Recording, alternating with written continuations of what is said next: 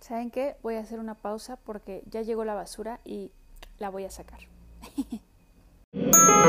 Este es el podcast de Joy Medina. Sirviendo a la manada. Sirviendo a la manada. Hola, hola, ¿cómo están? Bienvenidos a Sirviendo a la manada. Mi nombre es Joy. Y el día de hoy, para todos aquellos que estén buscando trabajo o estén pensando en cambiarse de trabajo, les tengo algunas recomendaciones antes, durante y después de sus entrevistas de trabajo.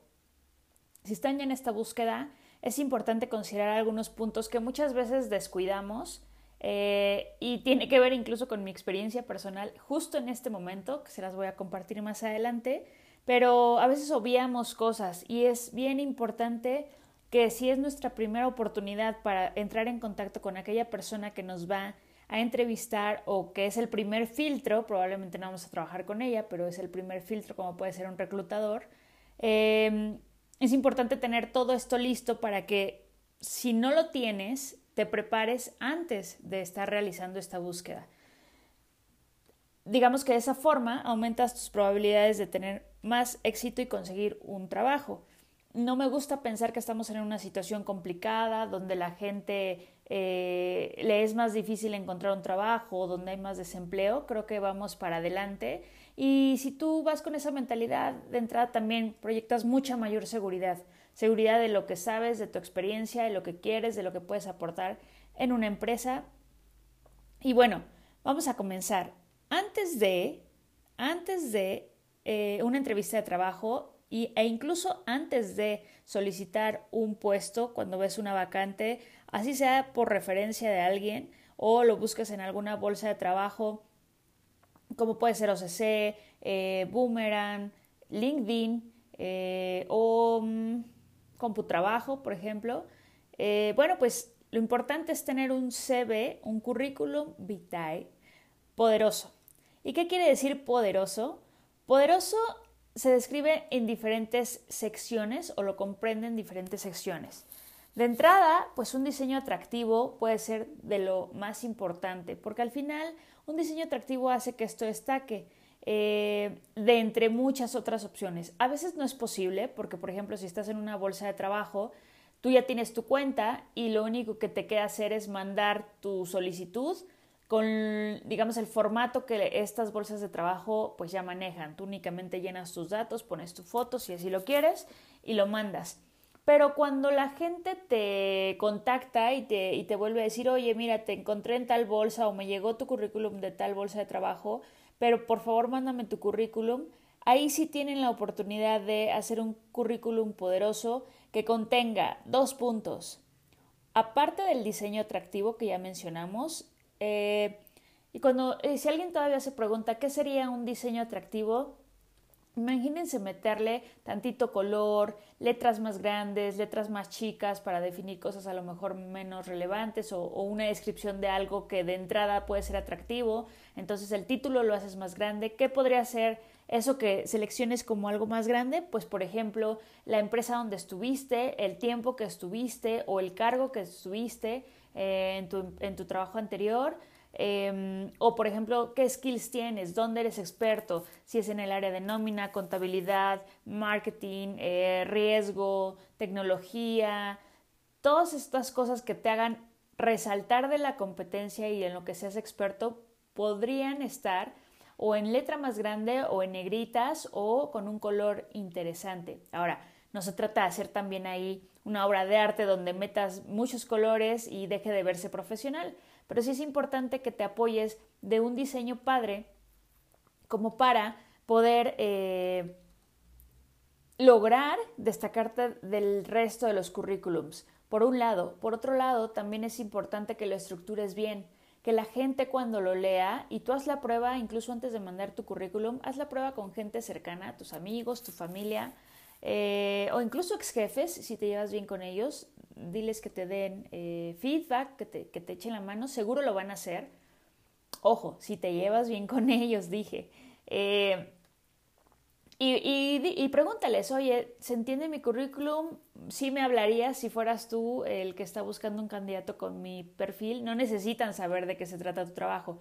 Lo que necesitas es que te digan que sí se entiende, uno, que dos, que sí está, eh, que sí es atractivo, y tres, pues probablemente a lo mejor en su experiencia, ellos también te pueden dar un feedback que enriquezca tu currículum. Pero entonces, además del diseño, algo que hace muy poca gente y que lo escuché alguna vez, al final te voy a decir de qué especialista y probablemente siga dando ese servicio, pero bueno, eh, que contenga tus logros.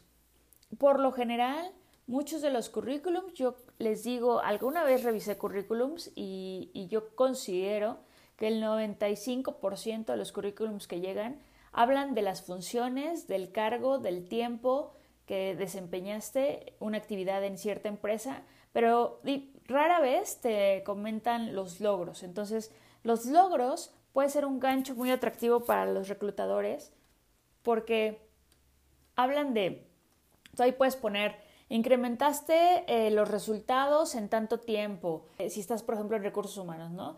Implementaste una estrategia para eh, minimizar la reducción de, de fuga de talento o, por ejemplo, no sé si eres de marketing, incrementaste el número de leads o el número de ventas.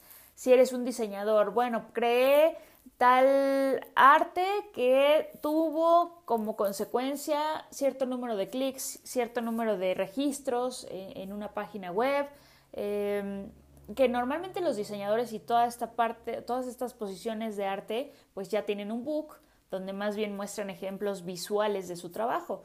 Pero poner los logros, qué, logra, qué se logró con una campaña, eh, en temas contables, en temas financieros, cuánto ahorraste, cuánto economizaste, el tema de compras, simplemente también.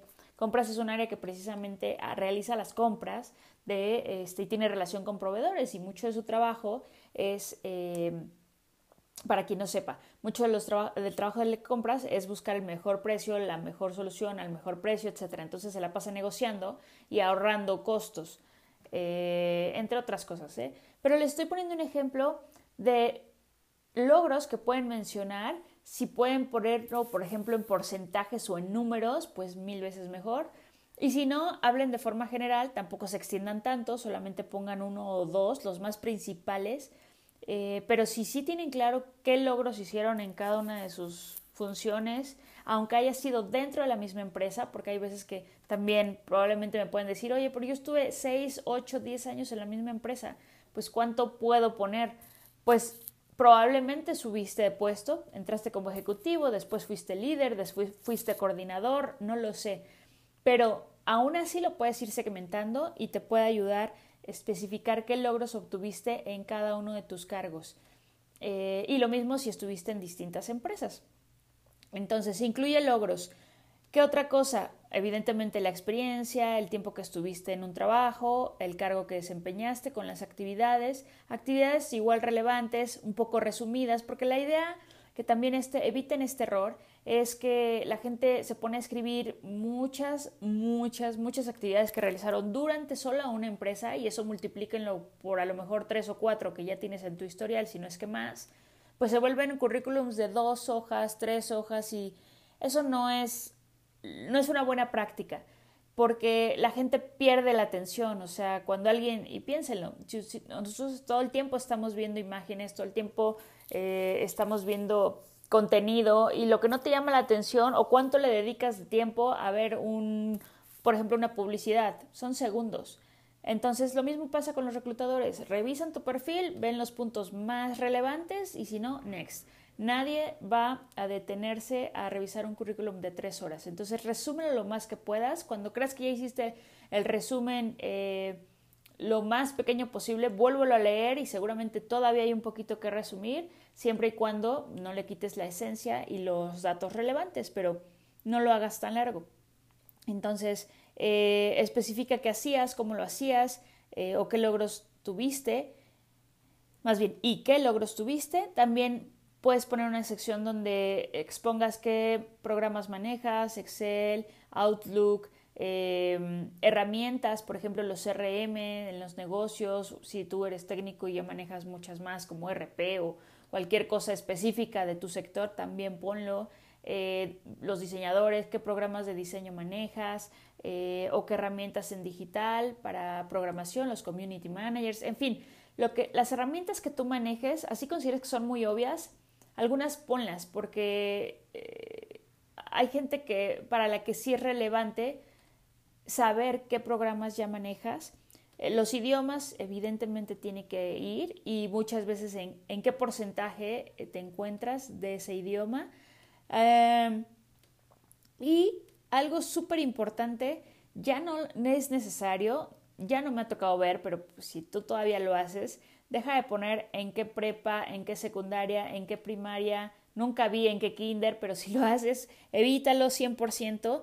Realmente lo que importa en el currículum es tu último grado de estudios. Si fue la secundaria, perfecto, ponlo. Pero si tú ya tienes una eh, la preparatoria o la universidad, una especialidad, una maestría, etcétera, pon los dos últimos.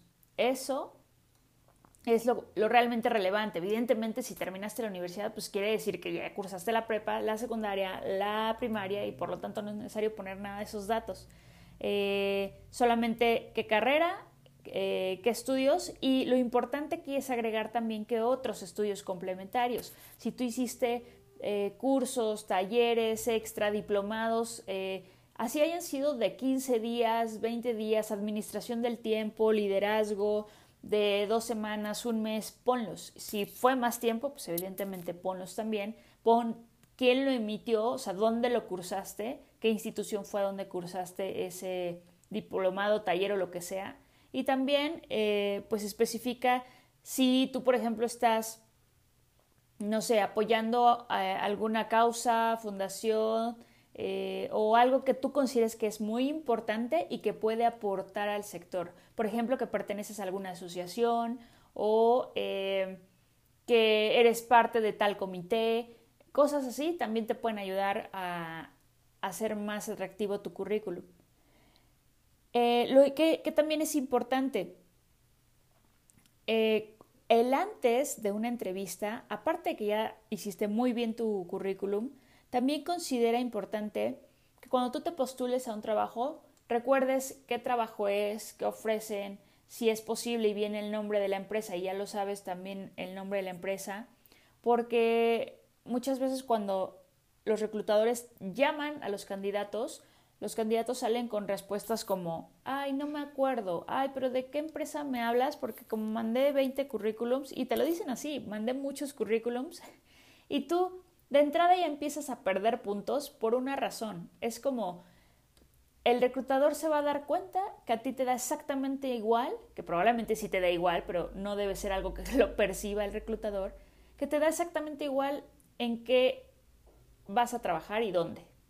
Porque quiere decir que no te acuerdas de algo en específico que te haya interesado de mi vacante o de mi empresa. Entonces, eh, anótense por ahí los nombres, eh, guárdenlos ¿no? en, un, en un archivito, a lo mejor guarden todas las vacantes a las que se han postulado y por fecha y por nombre de empresa y cuánto ofrecen, porque esa también puede ser otra. A lo mejor tú ya estás aplicando para una donde ganes 10 mil pesos y para la otra a lo mejor ganas 7 y entonces ahí tú ya tienes que tener claro cuánto es lo que, por, más o menos por dónde, cuál es el rango que están manejando de sueldo. Eh, entonces, llevar ese registro es importante. Cuando alguien te hable, le puedes decir, claro, ¿de dónde me llamas? Y, oye, ¿me permites un segundo? Es que estoy en una llamada, pero la termino y, regreso contigo. Ah, sí. Y en ese instante vas y revisas tu archivo rápido y dices, ah, sí, ya me acordé, está el trabajo, tal empresa, ofrecen tanto, bla, bla. Ok, y regresas con la persona. Em, ¿Qué otra cosa es importante? Revisar la empresa. Si por casualidad porque muchas veces en las bolsas de trabajo no te mencionan qué empresa es, o por ejemplo si es un outsourcing como ADECO o los headhunters que ahora se dedican precisamente a encontrar perfiles para cubrir vacantes de ciertas empresas, muchas veces no te develan desde un inicio para quién es esa vacante o para quién están trabajando. Entonces, pero cuando sí sea, cuando sí veas el nombre de la empresa, investigala tantito, revisa de qué se trata. Si tú estás muy desesperado en encontrar trabajo, por lo menos tómate, ojo, si estás muy desesperado y además estás mandando currículums por doquier, como si estuvieras regalando dinero, eh, revisa tantito, tres segundos, con aquellas que más te interesen, eh, cuál es el perfil. No es la mejor práctica mandarlo a 20.000 a ver cuál pega. Entiendo que alguien puede estar en ese estrés porque a mí también me pasó hace muchos años, eh, pero lo ideal es que si te tomes unos minutos para hacer un match y una lista de qué empresas me gustaría, qué me gustaría. Y a lo mejor hay empresas que te vacantes que te encuentras muy interesantes, no sabes de qué, a qué empresa pertenecen porque no reconoces el nombre, pero cuando entras dices, oye, antes de postularte, revisa la empresa y a lo mejor te llama la atención, dices, ok, este, no sabía que existía este giro o no sabía que existía esta empresa, pero ya vi de qué se trata, entré a su página, revisé, hay videos a veces, hay recomendaciones de la gente que estuvo trabajando ahí, eh, ya puedes encontrar un mundo de información sobre muchas páginas, ves la ubicación, porque también luego las ubicaciones no son develadas desde un inicio, entonces, ya que revisaste tantito la empresa, a ver, no quiero que te aprendas todo si ni siquiera sabes si te vas a quedar, pero sí por lo menos dices, oye, esta empresa se ve que tiene crecimiento, esta empresa podría ir con mi perfil, esta empresa estoy viendo muy buenas recomendaciones de la gente que trabaja ahí sobre esta empresa. Entonces, tómate tantito la molestia de buscarlas y vas a tener mayor probabilidad también de poder interactuar al momento en que te entrevisten. ¿Y em, qué pasa durante. Supongamos que tú ya mandaste, tuviste toda la suerte del mundo, ese día los planetas se alinearon y te hablaron de entre mil candidatos, te hablaron a ti para una entrevista. Entonces, ya quedamos en que cuando esta persona te hable, pues tú eh, vas a decir que sí conoces la empresa o sí tienes idea, le puedes mencionar, oye, nada más me recuerdas un poquito de qué trataba el puesto. Sí, sí se vale preguntar detalles así, pero lo que no se vale es entrar con un, no sé, mandé tantas, ay, pero no me acuerdo, pero a ver, dime. Eso suena pésimo.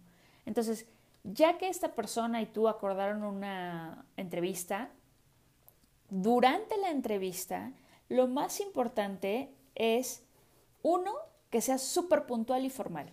Tú tienes que estar ahí dos minutos antes, ya listo, literal, para tocar el timbre o cinco minutos antes, para tocar el timbre, para conectarte si es vía Zoom, eh, porque la persona no tiene por qué esperarte. Si mi entrevista es a las 4, yo no voy a apenas sentarme a las 4 a prender mi compu para ver si eh, me puedo meter, busco el correo que me mandaron, veo la liga, medio que no he visto si la cámara está prendida o no. Prendan su cámara, 100% prendan su cámara en una entrevista. Es la única forma en la que hagan de cuenta que es presencial y es la única forma en la que se van a conocer. Así que prendan la cámara me ha tocado que hay gente que ya te dice, oye, no es necesario, apágala o la red se está yendo un poquito, entonces mejor apágala, pero ustedes siempre tienen que estar con esa disposición de prender la cámara si es vía Zoom. Así que búsquense un lugar donde ustedes crean que se ve presentable dentro de su hogar.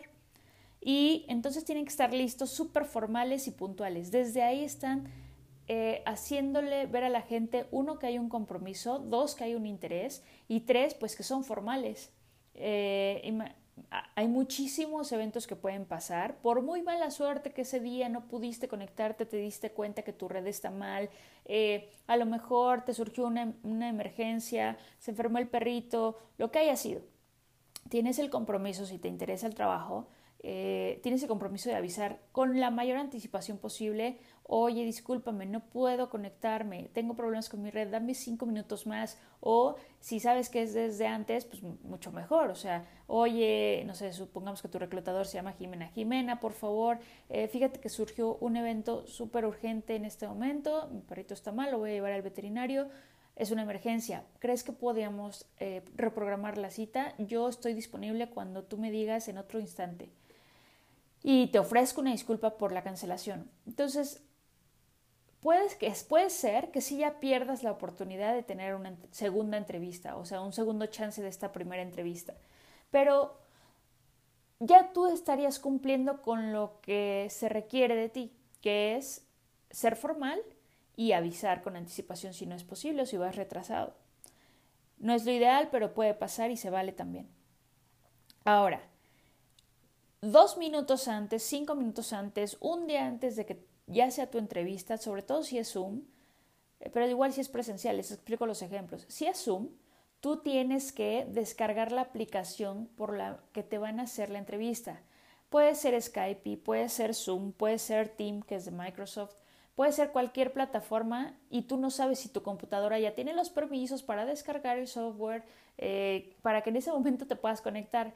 Eso sí pasa, eso sí te puede pasar que tú a lo mejor dices cinco minutos antes, sí, pero la descarga dura cinco minutos. Entonces, siempre anticipa y haz pruebas de que la plataforma por la que ya te van a entrevistar, si tienes dudas, pregunta de todas formas al reclutador, oye, ¿por qué plataforma nos vamos a conectar? Y él te dirá, es Skype, es Google Meets, es la que sea. Eh, entonces, tú tienes la obligación de bajar eh, la plataforma con anticipación para que no tengas un problema y si en ese momento el sistema te dice necesitamos permisos o necesitamos una actualización para poder bajar esta aplicación, se los das con tiempo. Eh, y lo mismo cuando sea presencial. Cuando sea presencial, tú no puedes nada más suponer que como ya tienes la dirección vas a llegar con el tiempo justo. Tienes que anticipar el tiempo. Si crees que te vas a hacer una hora de camino, vete una hora y media antes. Si crees que vas a hacer 10 minutos, considera media hora antes. Em, y revisa principalmente la dirección un día antes de preferencia, si puedes cinco minutos antes, mm, yo lo veo muy complicado, salvo que la entrevista esté al lado de tu casa, pero o el mismo día, revísalo con anticipación para no dar por hecho, revisa qué eh, línea de metro te va a quedar más cerca, o revisa cuánto tiempo se hace el Uber, o cuánto te, vas a hacer tú manejando, y si hay algún estacionamiento, se vale preguntar también, oye, ¿hay estacionamiento en tus oficinas? ¿O hay alguno cercano? Y si no lo sabes, o no lo preguntaste, o no quieres preguntarlo, tú revisa si hay estacionamiento cerca. Eso también puede pasar. Tú vas con el tiempo súper justo con tu auto y resulta que el estacionamiento es privado para las oficinas del edificio o eh, te das cuenta que el único estacionamiento es el de algún restaurante a 20 cuadras de ahí.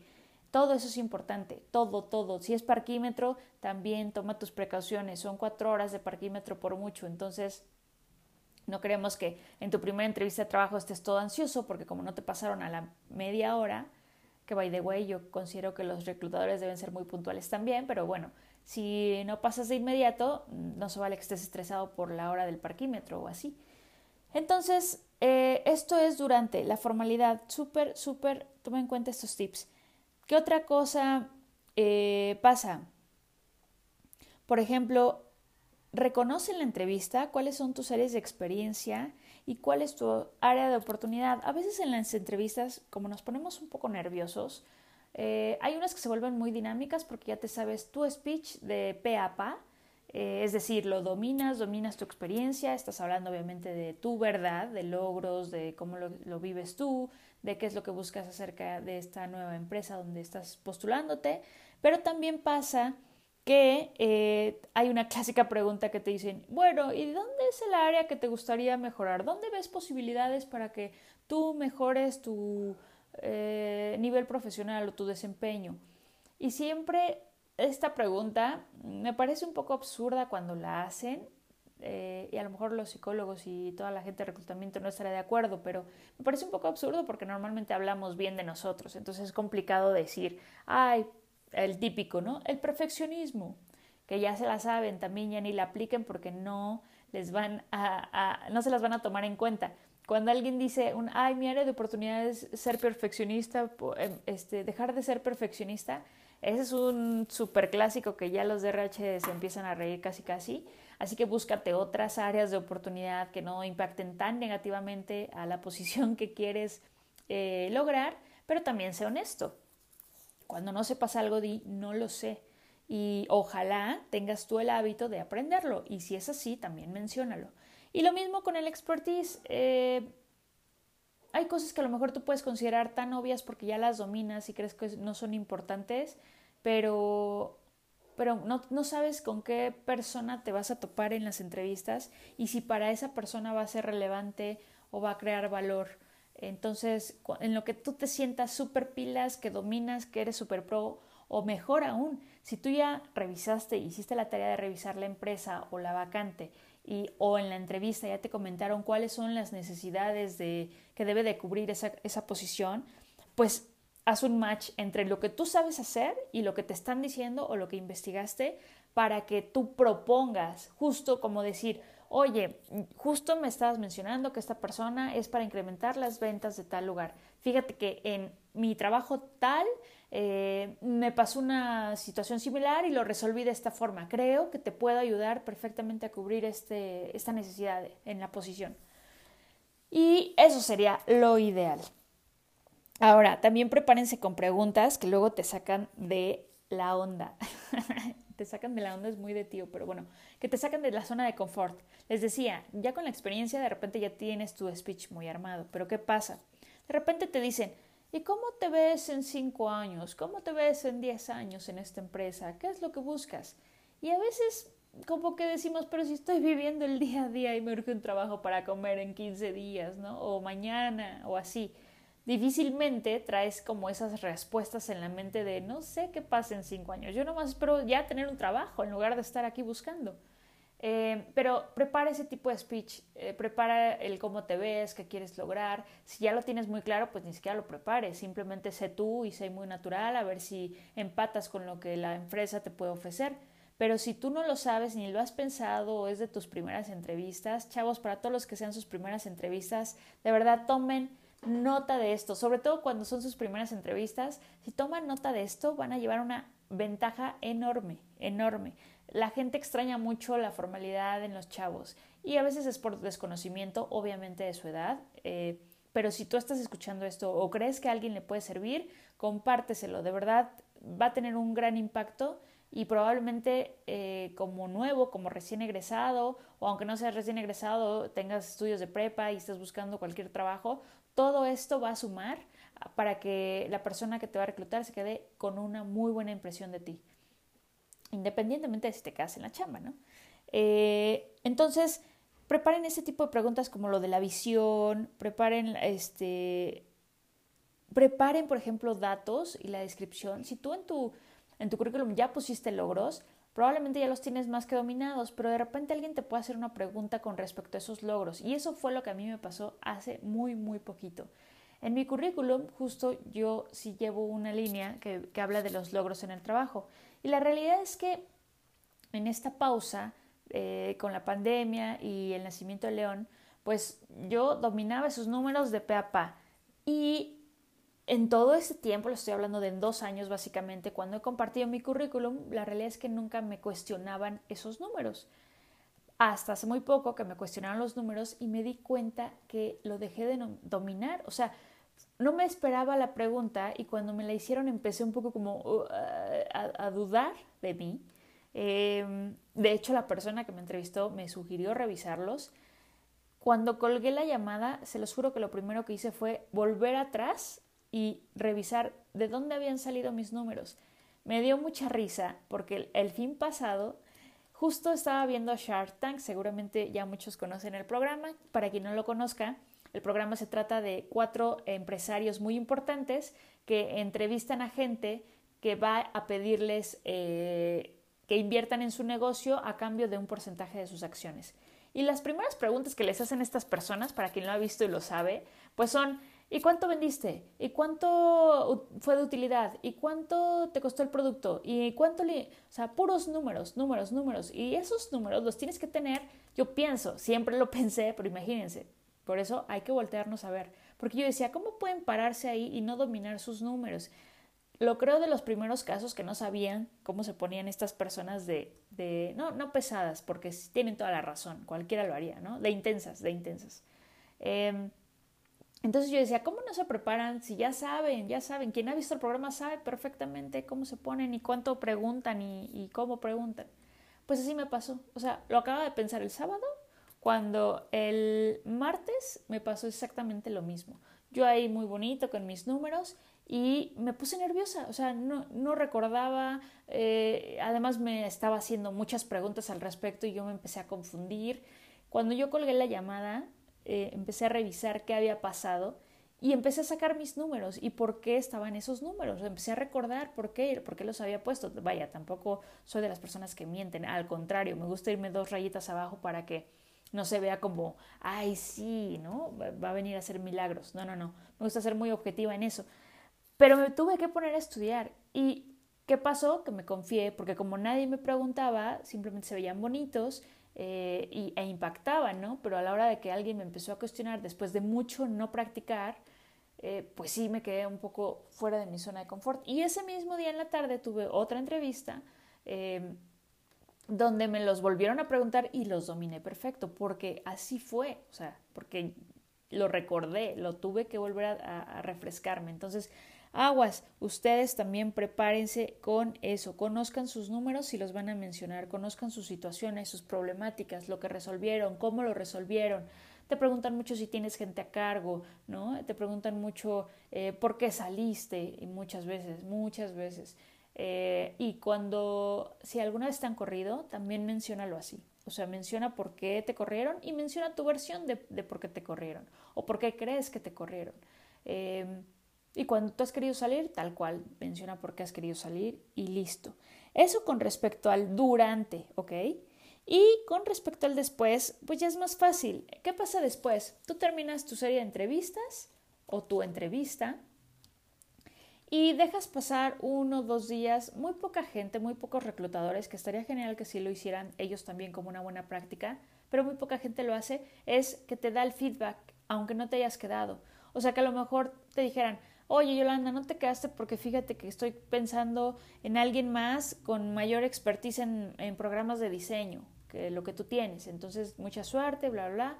Em, eso la gente no lo hace. Justo acabo de escuchar un podcast eh, hace unos días donde cuando la gente no se quedaba en los puestos de trabajo donde se había postulado y después de entrevistas le decían, le llegaba un mensajito eh, que decía, oye, oye, Yolanda, muchas gracias por, por postularte. De momento no estamos listos para, para integrarte al equipo, pero probablemente después, bla, bla, bla, ¿no? Pero fíjese cómo cambia, o sea, ya ahí ni sientes tan feo que te digan que no, porque es, tú no estás listo, no es que yo no sirva. Eh, pero bueno, muy pocos lo hacen, entonces como no te van a decir que no te quedaste, vale la pena, sobre todo si, tienes muchas ganas de quedarte en ese trabajo o te interesa mucho continuar con el proceso, eh, que tú preguntes al cabo de dos días o tres días y no ves respuesta, cómo va el proceso, si tú puedes ayudar en, algo o si te falta algo más eh, que realizar, que es por mera cortesía, pues cuando ellos necesitan algo te lo van a decir, pero em, la intención es que tú hables con el reclutador o con la persona que te entrevistó y preguntes cómo va el seguimiento, si siguen en el proceso, si ya lo cerraron. Y de alguna forma, pues los obligas un poquito también a decirte, aunque sea por atención y por educación, a que si ya se cerró y ya tienen a la persona y no fuiste tú el seleccionado, pues te avisan. Y te dicen, gracias, fíjate que sí, ya terminó, ya terminó el proceso, muchas gracias por tu seguimiento, bla, bla. Pero que exista ese interés de tu parte.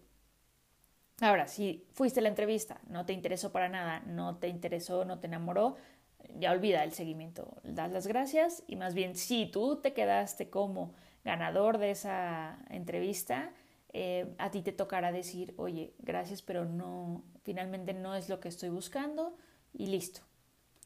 Eh, ¿Qué otra cosa puede servir del después? Esto va no nada más después de las entrevistas, de hecho no tiene que ver con las entrevistas, pero son buenas prácticas porque te pueden servir a nivel profesional. Que tú, por ejemplo, eh, cuando ya te digan que sí, te quedaste en un trabajo y tú ya estás trabajando con alguien en este momento, les pidas ese tiempo de gracia, digamos, que es un tiempo para que tú entregues y notifiques a tu jefe actual, porque es lo mejor, es lo ideal. Y aquí hay un debate, de repente he tenido un debate con algunas personas porque te dicen, ay Yolanda, sí, pero cuando la gente te corre, te corre el mismo día. Y sí, la neta sí, y a veces hasta te tratan como un ladrón, donde ya hay una persona ahí por, temas de confidencialidad y que no vayas a llevarte algo del equipo, cierta información, ¿no? Se ponen ahí como unos guardias y esperan a que, a que te vayas, o sea, literal, a que te vayas y te acompañan hasta la puerta.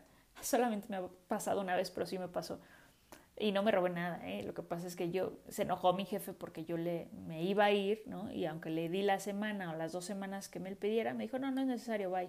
Y cuando llegué a la oficina, este, ya estaba la persona ahí escoltándome. Ya, es más, ya no tenía ni mi computadora, ya la habían quitado y más bien la persona nada más me acompañó a recursos humanos y me escoltó a la puerta nada grosero, pero sí sé de, situaciones muy tenebrosas en ese sentido.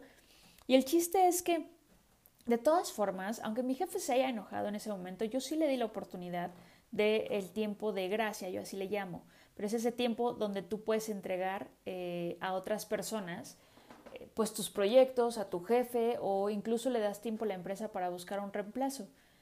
Y siempre que se pueda negociar, hay veces que no se puede y si el trabajo de tus sueños también seamos realistas. Te dicen mañana, es mañana o ya nunca fue, pues ni modo, te la vas a tener que aventar porque sí, en efecto, pues ni modo, no querías hacerlo así, pero lo ideal y lo propio es que tú pidas por lo menos una semana y si es posible 15 días para entregar.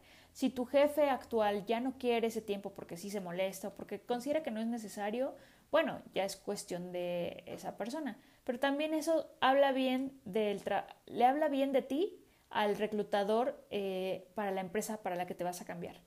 Porque quiere decir, oye, si me está pidiendo estos días para entregar en la empresa que actualmente está, quiere decir que a nosotros tampoco nos dejará votados y tiene esa filosofía. Entonces, en la medida en la que puedas, hazlo. Eso, este, durante la entrevista, cuando te dicen, sí, sí te quedaste, Yolanda, eres la afortunada.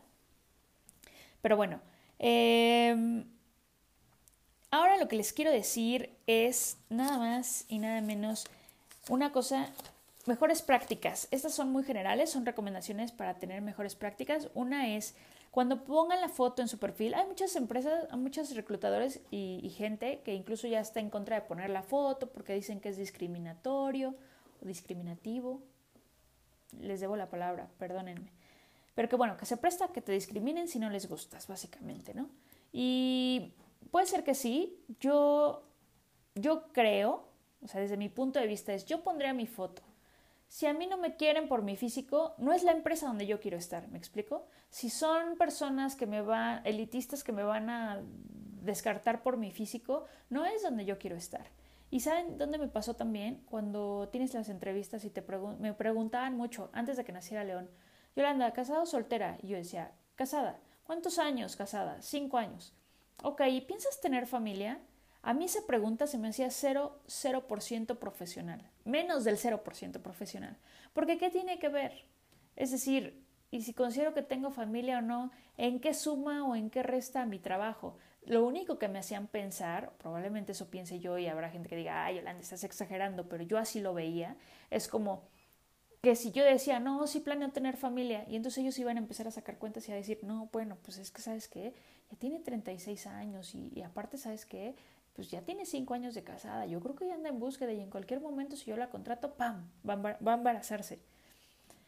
Y eso es lo que me hacían pensar. Yo considero que es una pregunta que está fuera 100% del lugar. Lo más curioso es que esa pregunta casi siempre me la hicieron hombres, más que mujeres. Eh, yo creo que ocho hombres, dos mujeres por ahí. Y en los trabajos que me he quedado no me hicieron la pregunta y no espero que me la hagan. Digo, ahorita ya mi situación es otra, que también en muchos trabajos dirán, ay, un bebé o ay, tiene hijos, mejor no lo contrato. Está perfecto, señores, gracias. O sea, lejos de ofenderme hoy diría, gracias, sí, sí, sí, porque no quiero ser, no quiero estar en la empresa donde voy a vivir y no voy a ver a mi familia. Eh, entonces, no te ofendas. Por eso yo soy de la idea de, sí, pon la foto. Si es necesario, pon la foto. Por un tema de seguridad, bueno, pues si no quieres ponerla, no la pongas, pero si no te contratan por tu físico, no es una empresa donde quieras trabajar, de verdad. Em, y te haces un favor. Ahora, ¿qué otra buena práctica? Ah, bueno, entonces, como yo sí soy a favor de que la gente ponga su foto, deben de cuidar que la foto se vea bien, que se vea con un fondo pues, más o menos liso, eh, que tú tengas buena presentación, que te veas no con tu cara de pocos amigos, sino si puedes un poquito hasta sonriente, ¿no? No saben eso cómo impacta, impacta en eh, la gente cuando tú te ves más amigable, más abierto eh, y una foto lo transmite perfecto. Así que yo les sugiero que pongan, además de la foto un poquito profesional, eh, que la pongan sí con, con un poquito de, de, risa, ¿no? de, sonrisa en su rostro, de felicidad. Piensen, cuando se la estén tomando, piensen en algo que les encanta. No salgan con una mala cara. Y la gente de diseño podría decir, o estas áreas creativas podrían decir, ay, no es necesario, eso es muy godín, eso no sé qué. Sí, pero a ver, aunque seas el área creativa, trata de que tu foto también sea un poquito profesional. Sí, pues a lo mejor si quieres traer playera o como tú quieras, pero sí es importante tener una buena imagen cuando alguien no te conoce. Principal, piensen en eso, no te conoce. Em, no pienses en, ah, yo soy buenísimo y sí, que me contraten por... Sí, pero no te conocen, nada más es, el, es la puerta. Y quien me diga, oye, no, la imagen no cuenta, perdón, pero hay miles de estudios que dicen, sí, la primera impresión, no la imagen, la primera impresión cuenta. Em, ¿Qué otra buena práctica? Bueno, pues les recomiendo que, por ejemplo, en los trabajos anteriores, eh, ahorita ya se utiliza mucho LinkedIn para la parte de también revisar currículums, perfiles, etc. Yo lo que les recomiendo es que si llevan buena relación con sus jefes, les, les pongan ustedes recomendaciones y los inviten a que pongan comentarios sobre su trabajo. Eso está buenísimo porque porque la gente nueva justo se revisa un poquito, ok, Yolanda me puede decir mil cosas muy buenas, pero ¿y qué dice la gente? Entonces estas recomendaciones mucha gente no está acostumbrada a, ni a pedirlas ni a darlas, pero de verdad tienen un valor importante y conforme pasa el tiempo y LinkedIn empieza a tomar más peso, eh, son más valiosas. Y también lo que pueden hacer es eh, pedir cartas de recomendación tanto a sus jefes como a sus compañeros de trabajo o a personales. También en muchos trabajos te van a pedir cartas de recomendación y, y, puedes pedirlas o tú al salir también puedes pedir una constancia, que la constancia no es tanto una carta de recomendación, la constancia nada más justo consta, ¿no? Quiere constatar, constatar que eh, Yolanda trabajó en tal empresa durante tanto tiempo. Entonces, si la puedes pedir desde antes de salir porque ya no quieres nada que ver con la empresa, pues pídela. Y si no tienes tema, bueno, después la podrás pedir también. Y la última, sugiero, sugiero en la medida de lo posible que sepas distinguir si lo que está funcionando o lo que ya dejó de funcionar de la empresa donde te quieres salir tiene que ver contigo 100% o con la gente o con una persona en especial, pero que en la medida de lo posible mantengas relaciones sanas con tus ex compañeros y ex jefes. Hay casos de terror donde esto no es posible, sin duda, pero en la medida que puedas, hazlo, porque cuando tú entras a un trabajo, muchas veces ellos van a comunicarse con la gente con la que trabajaste para pedir referencias o para constatar lo que les estás diciendo y confirmarlo. Si tú mantienes buenas relaciones, va a ser mucho más fácil que esto fluya. Eh, y de hecho te vas a sentir mucho más confiado. Acuérdate, si tuvieras que quedarte con un secreto para eh, elevar tus puntos en las entrevistas de trabajo, la seguridad con la que hables, la seguridad con la que cuentes, la seguridad con la que te expreses, te va a dar puntos, puntos extras. Seguridad al hablar seguridad al hablar, acuérdate, seguridad de lo que sabes hacer. Que los nervios no te ganen, a eso voy. Probablemente cuando empiezas te ganan, pero después acuérdate de ti y de todo lo que sabes y lo que has hecho y que, y que sabes que te ha costado eh, y tiempo, ¿no? O a veces esfuerzo, está bien. Concéntrate en eso, olvídate de quién está enfrente y concéntrate en si soy, si puedo, lo logré, yo lo hice, si estuvo bien, aprendí, súper importante, aprendí de tal, eh, hoy lo haría de esta forma y todo eso te va a ser único ante todos los demás candidatos que no estén listos, que no hayan escuchado este podcast ni este episodio en específico. Y bueno, aquí les van rapidísimo las recomendaciones que podrían ayudarles, que realmente solo es una, pero ahí les va. ¿De dónde yo escuché la parte logros? Saben ustedes perfecto que yo soy fan de Marta de Baile y que escuché su programa muchos años. Dentro de su programa invitaba a su hermano que se llama Roberto de Baile. Roberto de Baile es un erudito de los estudios. No sé qué tanto hizo, estuvo en Harvard, estudió mucho, mucho, mucho. Eh, y hubo un tiempo, no sé si todavía lo, lo siga haciendo, pero hubo un tiempo donde él daba consultorías uno a uno a cada una de las personas que estuvieran interesadas en mejorar su currículum y, mejorar su performance, su desempeño en las entrevistas de trabajo.